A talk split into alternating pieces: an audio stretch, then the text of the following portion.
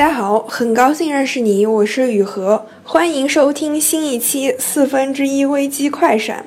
四分之一危机呢，指的是。啊，你过了二十岁之后，人生已经过完了四分之一，你可能会面对很多人生新的课题。每期节目呢，我将会和我的一个朋友聊一聊自己的故事和经历。如果你有任何问题，如果你有任何建议，请联系我的公众号雨禾。这一期的话题呢是老板、上级、同事。其实，老板呢是办公室里一种代表权威的角色，他是职场中最有权力、最有威望的人。你从小到大的过程中，面对过很多权威，比如说父母、家族里的长辈，从小学到大学的老师，各种专家们。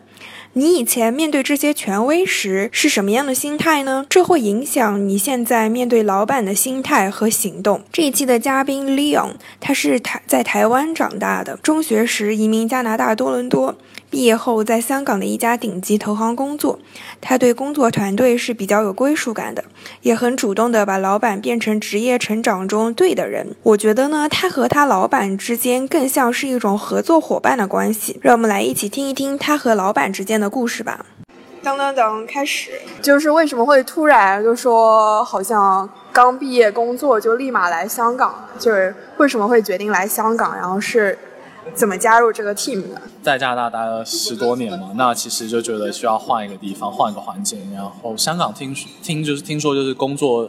压力特别大，然后时间就是非常紧张，特别大，时间特别紧张，所以你特别的渴望这种生活是吗？呃，其实当时比较像是说，他们说，哎，呃，在香港有这样的机会，你会你愿不愿意来？然后我说好啊，来啊，我会愿意啊，然后就开始面试。那面试的时候。呃，就是可以更加了解说不同的人，然后组里面不同的人。那其实当时我是觉得我的主管他们都在面试我的主管都是非常愿意接受我去吧，就是他们我们在聊他在面试的时候，其实在聊说看过什么像书啊，然后然后其实觉得哎，他们真的是走在蛮前端，然后他们就是人都蛮好。嗯，姐，就只是想，因为我从来没有来过香港，在香港在来的时候不认识任何的人。那我当时的想法是说，哎，我只我可以换到一个新的环境，然后就脱离我的舒适圈。那当然啊，走。所以就是还蛮那种 sudden，蛮突然的一个决定，是吗？对，所以其实我在来的时候，机我在去机场的路上才才定说我要住在哪里。天哪，这样子啊？对啊，在那那那你爸妈有讨论过你的工作啊、城市的选择呢？哦，我我爸妈从来没有干涉我这个部分，他他们反而是觉得，我爸觉得你年轻的时候就要多去闯，多去不同的城市，然后多试试。所以就其实像我现在在香港待了三年嘛，快三年，那我爸最常问我就说，哎，你怎么还在香港？你有没有考虑换一 换一个地方吗？那刚开始来到香港，然后加入这个新的 team 的时候，有没有一些不适应的地方？其实不会，因为我的 team 大部分都是英国人嘛，那所以就。跟就是跟我成长环境的西方教育体系下，就其实差就没有什么太大差别吧。我是第一个亚洲人嘛，那其实就觉得哎，就是对啊，可能唯唯唯一有唯唯一有不适应的话，就是英国口音啊，然后英国的地方民警需要花一点时间去理解，然后去适应。但其实我没有感觉在跟跟大家的相处上，跟我在加拿大有什么不太一样，就其实蛮相像的，对。那那你是你 team 里面唯一一个 Asian，唯一一个亚洲人，那你会不会担心自己是一个 minority，就是少数？就比如说在跟大家沟通啊，在家说，可能工作上还好，比如说可能平时讲到一些话题的时候，会觉得哦，他们在讨论那些事情，我好像都没有了解过。然后第二个就是可能，比如说在工作可能升职上面，比如说啊，好像上面的人全都是外国人，都是英国人，然后好像没有亚洲人，会不会担心这方面呢？呃，其实不太会啦，因为其实是在香港里面，大部分是英国人，那我们。组在全球都有，那所以加拿大人也蛮多的啊。那我们在上海其实也有，所以上上海也有蛮多中国人的。所所以你没有觉得好像说有点啊，其他人都是英国人，我有点害怕，有点担心那种吗？你都没有吗？不会，因为就就是我觉得在人种啊，或者在就大家其实都很包容。然后其实其实没有说因为今天是这个人的人种或者怎么样，所以就会有升职啊，会有其他顾虑。他们其实就是一大家都是一视同仁。但是比较难接受的，可能一开始是英国的政治，因为当时我加入的时候刚好是正逢英国脱欧，那当时讨论很热烈，在说英国脱欧之后会怎么样。那我其实对，所以一开始是比较痛苦，所以要看那个 BBC 然后理解。对啊，对啊，对。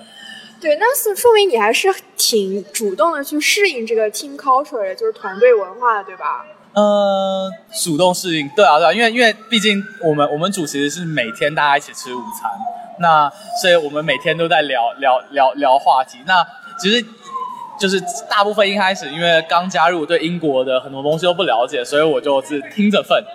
那但是其实你慢慢的跟他们聊啊，然后慢慢的你就会感觉到比较舒适，你都知道他们在聊什么，那你就可以跟加入一起聊。那我觉得就是如果一起吃饭的话，说明你们团队之间人和人之间感情还挺好的。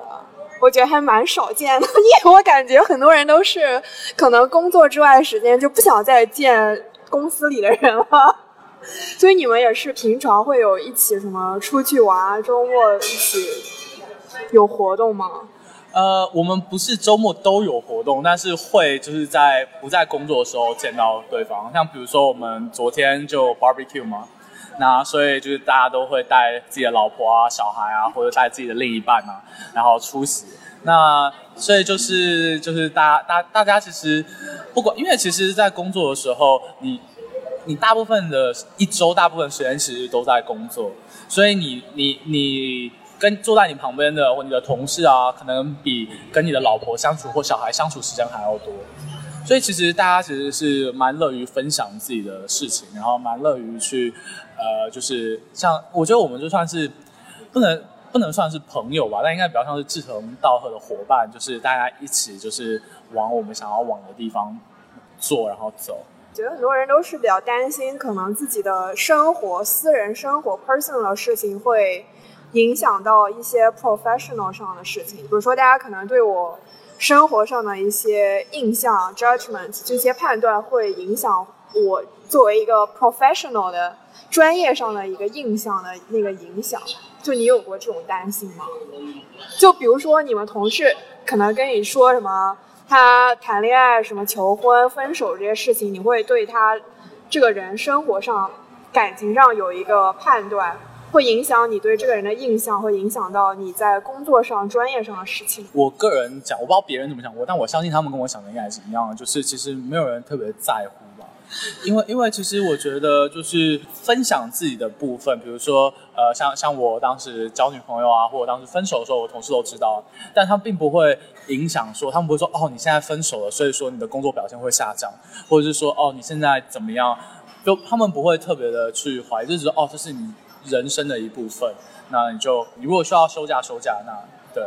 所以是大家大大家是就是比较像是就是工作跟生活是分开，然后但是也可以一起分享生活。我觉得生活大家其实不要不要说是什么嗑药啊或干嘛的，就是太夸张的话，其实是我觉得不太会影响别人怎么样去判断你。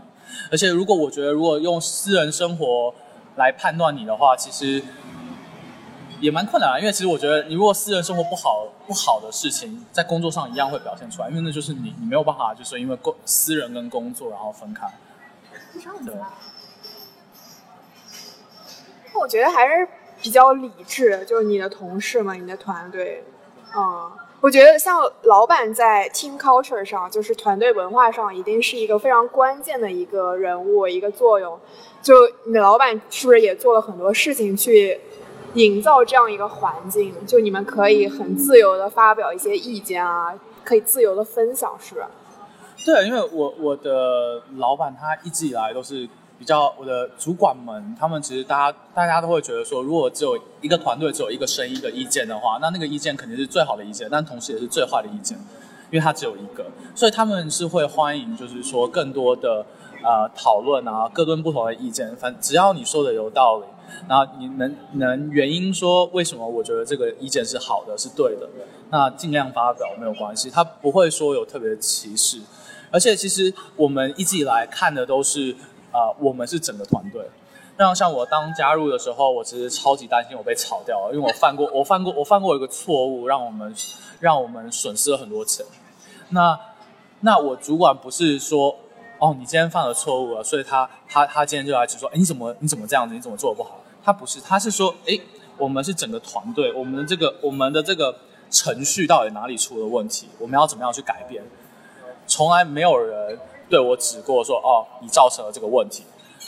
所以你要负责或干嘛的？就主管是去帮我去扛着，然后然后说，哎，这个是我们的，所以因为当时那个还蛮严重的，所以他其实是要去跟我们很资深的人去解释为什么。对啊。那那所以所以所以说，但他从来没有没有人责怪或没有人就是说，哎，我们这个组要怎么样改变我们的做事的方法，让这件事情不会再发生。对。对，而不是，所以所以他是比较，我们是以组来说，从来都不是个人。对。就最常讲的，其实我以前的主管最常跟我讲的，就是说，就是不要尝试当英雄，就是就是你该下班下班，你该干嘛干嘛，然后我们整个组大家一起，对。对，我我觉得做的真的很好，而且挺少见的，就是在错误中学习，然后让整个团队知道怎么样避免这样的错误嘛。是，而且这样的环境会让你比较勇于的去表达，就是你不太，你都已经犯过一个错误，你知道哦，原来大家是这样对待我的，大家不会来苛责我，就你更敢于去表达自己不同的意见。就是我觉得像。有一些人不太敢说自己的想法，可能是担心，比如说，就是一开始的时候，你有没有担心过，可能自己说一些想法会让别人觉得好像好傻，然后可能是没有价值的，然后还要耽误大家的时讨论时间这样子？不会，其实我们一直蛮鼓励说讨大家一起讨论这个氛围，然后其实，嗯。犯错，你如果不犯错的话，没有办法创新。现在其实大家都想要创新，那创新的话，就是要不断的去在一定的是可以可控的状态下去犯错。所以我们会，我们是很鼓励说大家去表，勇于去表达自己的意见。那他们的做法一般是像我的主管在我们讨论的时候，他是不会说话的，他就会听我们在讲。然后，然后当当当他他因为当他觉得他他他心中理想的答案没有出来的时候，他就会开始讲说为什么。那同时，呃，也没有什么问题啊，因为他讲什么，他讲他的原因，那我那我有时候会觉得，哎，这是我的原因，所以我会去说，哎，这是我为什么这么觉得。那其实这是一个蛮健康的讨论的氛围，因为大家都是在对事情。那其实，我我我觉得。因为最最后最后最后来最后结果来说，其实就是我们整个组需要做得更好，想要更棒的去达成我们需要被被给的项目。所以其实任何的讨论啊，任何的沟通啊，其实都是找出最佳的解决办法的其中一环。所以，所以其实没有什么特别说，因为我今天我是主管，所以我做的就是对的，从来没有这样。那那也不会有人觉得你你说的。想法是笨的或者错的，因为其实这也是你学习的一个过程，就是你从中，我像我个人会更愿意去参与这个讨论，就是我觉得，呃，我我一开始的时候就是大家都很包容你，然后而且你讲出你的想法的时候，人家会告诉你说，哎，为什么我觉得你的这个是不成立的？那你从中会学到很多，所以你在下一次你会更愿意，然后你就会一直一直不断的，那所以你的你的建议会越来越好。那所以一个组如果所有人都有表达自己的意见，那你就会有很多不这个你对待事情的角度就有很多面向。那不同面向，那你可以从中找出最好的，你这也是最容易或者最快的让你找出呃最佳的选择。明白。那比如说刚开始工作的时候，可能大家都不太懂，然后要问别人很多事情。那那你会担心说啊，我好像问的问题有点多，很耽误一些比较 senior 的上级的同事的一些时间吗？会，超级担心的，就就是就是哦，哇，因为我我我加入进去的时候，我的我的就是我们我们在香港的人都是比较。资深的主管，所以他们下面都是带人，那他们的时间都很宝贵，那所以所以说我一开始会超担心、超害怕，哎，我问这个问题会很笨啊，或干嘛的？对。所以所以所以所以说我的办法就是我每次都先自己先去查，自己去想，然后告诉他说，哎，我我这个东西这个问题，然后我查的是这样这样这样，我做了哪些步骤去去得到这个，然后你可不可以告诉我这样是对的或错的？对，而不是说我有问题直接问。就是会稍微去架构一下、组织一下，然后说我我做了哪些步骤，所以让他知道我没有在浪费他的时间。对，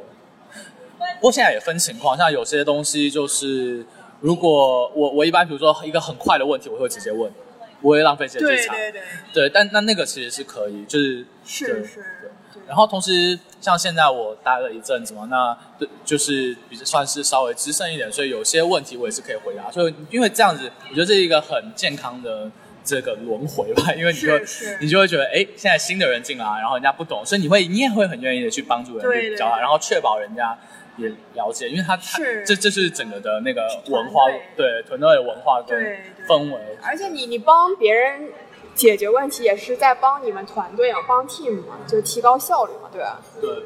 我们我们像我我们现在的模式其实是说，我们每两周会有一个团队要做到的东西。那所以说，其实我们就是很强调这样互相合作，就是不能说哦，今天这个人要做这件事情，但是在两周之后他没有做到，而且然后就说哦他怎么样？不是，是如果有提早做完的人，就要去帮助他。哦，这样子啊，对，所以我说我们要，因为我们是最后是整个组在两周之后这些东西全部要做完，哦而不是说哦这个人这个人这个人。明白就是说团队的目标大于个人的目标，对吧？对对对，自己团队来看，没有人是以个人来看。明白。对，然后问别人要反馈，也是一个让自己比较能快能够进步的一种方法。对，那那就是刚开始的时候，你会比较害怕问老板的反馈吗？不会啊，因为我们组就是很很很开明嘛，就是很沟通啊。就我觉得你哪里做的不好，呢然后就会说。那那其实对我一开始会主动的去问，是因为之前是要填一些就是回馈嘛。那我主管那时候是每半年回馈一次。那我觉得哇，过半年或过一年，我其实具体忘了是半年，但是就是就对，然后然后就觉得哇要回馈，可是事情已经过了这么久了，就很多东西就是你做不好或什么都已经忘了，对吧？太久了，所以我我就是之前之前就是啊、会会跟他就是就是我的第一个主管，我后来发现这件事情的时候，就会跟他就是每周都会开始。对，那我们现在他现在不是我主管了，所以我现在每三周跟他一次，然后跟团队其他主管就是不定期的也会就是说，哎，你对我有什么看法？你觉得，哎，我最近这样做有什么不好的，请告诉我，然后然后我想要进步了，你怎么你可以告诉我我要怎么样进步？然后就是因为这样子，所以就我我觉得我进步的速度很快。然后因为他我当时我的第一个主要觉得，哎，我觉得你在这个方面不行，所以他就给我书单叫我看。那所以所以所以所以大当时就是每周就哎，我看了这本书，然后我们来讨论。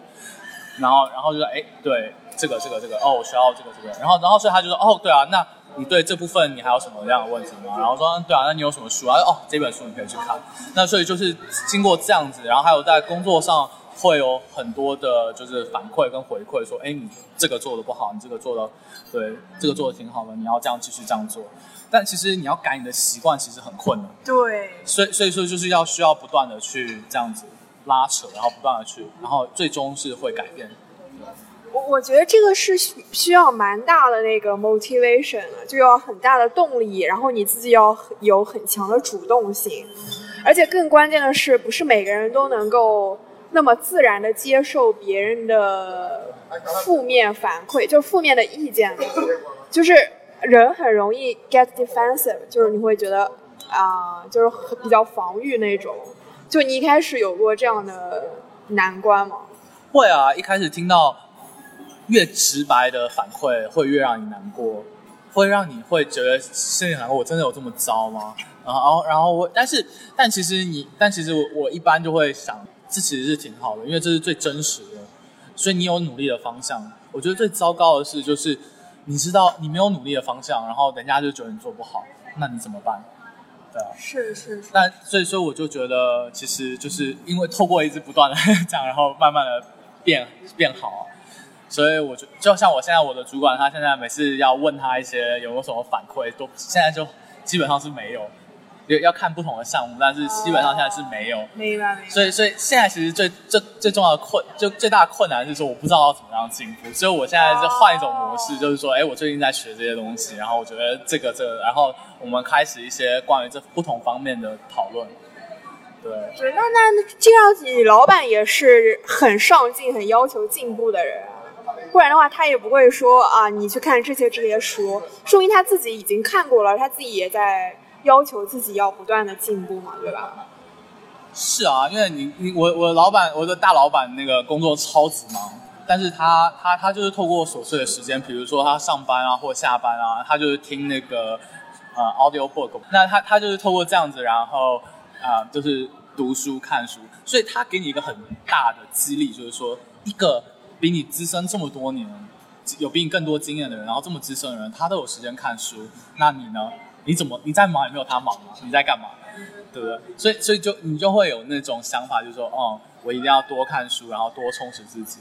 对，尤其是当懒的时候，你我只要想到他或其他我们组其他人，你真你真的就觉得，你看，人家学历比你好，人家比你更努力，然后比你更资深，人家还在这样子，那那你呢？对不对？对 对对对，就是你身边活生生的那些 role model。对啊，哎，我的我的大主管还有六块肌，我都不知道他怎么做到。那你有没有出现过，比如说你的工作让老板很不满意，或者说跟老板发生冲突的时候呢？哦，我常常跟老板发生冲突，就跟不同的主管都会发生冲突。那冲突不是说不好，就不是我，因为我们我们讨论的事情都是对事不对人，所以我会很很啊很自然的说，哎，我觉得这是我的想法，为什么我觉得这样是对的？那他也会有不同的想法，对不对？我记得曾经跟我的直属主管，当时的直属主管，然后呃，我们聊到，其实在讲说关于我们怎么样去做这件事情，我们有很大的分歧。那我当时直接跟他讲说。对不起，我没办法支持你。我会照你说的做，但是我完全没有办法认同你，我也不会去 defend 你你你的这个抉择。但我会做，因为因为我真的没有办法认可他。那然后，因为我们有很多的这样子就来回的讨论，那所以然后最后最后我是直接这样跟他讲。然后当时花了我一个月吧，然后去把它做出来。那做出来之后呢，我们就说，我就做出来之后，因为我当时在跟他讲这些说说。我会照你说的做，但是我做出来之后，我们来讨论这样做到底是好不好。所以一个月后之后，我们就坐下来，然后两个人看，然后喝个咖啡，然后再聊。那其实就开始反馈说，哦，你看一下这样做的为什么这样做会比较好，然后什么样的优点。但其实到最后，其实对，一般都是他对嘛，因为他比我 资深很多，然后他看的比我远。明白。所以，所以，所以，所以，但但其实，但他从来没有觉得说我这样跟他讲是不好的，不对的。而且我看你的参加很多公司的活动啊什么，我觉得你对整个 firm 或者说你的整个团队还是挺有归属感的。你觉得这个归属感是从何而来？是为什么会有归属感呢？归属感，呃，就是因为日常工作嘛。那还有就是，其实，在工作之外，大家在一起。那对，所以这是对我组的归属感。那那其实，因为其实我们像，比如说每周五啊，大家会出去喝酒啊，或者在办公室里喝酒。那其他 team 的时候，都会觉得，哎，这这帮人怎么会在周五开香槟？而且我们我们我们组每个人有一个香槟杯。对，那那所以就是大家会觉得很奇怪。但是我们的文化就是这样，然后我们这样子。尤其是你自己分享自己的家人、自己的生这些东西，那其实你会越来越接近。对，那对公司的归属感，是因为我们公司有很多的呃义工活动啊，或者是我们公司有参加很多的运动项目，所以就是你会，你当你进去了之后，然后就会哎会认识不同部门的人，那你就会其实有时候还蛮奇妙，就是因为不同部门，然后你觉得可能完全没有关联，但是很神奇，就是有时候你在做什么的时候，就哎。这个人在这个组，哎，他可以帮我，就可以打电话，打电话，打电话，然后说哦，是的，是的，对，就就会你会发现，其实，呃，对啊，就我记得他们有一个研究显示，就是说公司有抽烟室跟没有抽烟室，那个他们的那个利润来讲，有有抽烟室的那个利润，就吸烟室的利润会比较高。原因是因为在吸烟的时候呢，抽烟的时候呢，就是会不同不同的人，对对对，不同的部门的人。会在一起聊天啊，然后所以你的你的部门跨部门的那个效率啊，然后我一起工作会好很多。是是是。对，所以我觉得对，就是有这项这些义工活动啊，或者是运动啊，蛮多不一样的事情。那你会认识就是不同的人，然后了解人家不同的人生经验。感谢收听这一期的四分之一危机快闪。如果你有。相同的经历，如果你有朋友有类似的经历，欢迎转发语音，也欢迎你在下面留言。我们下一期节目见。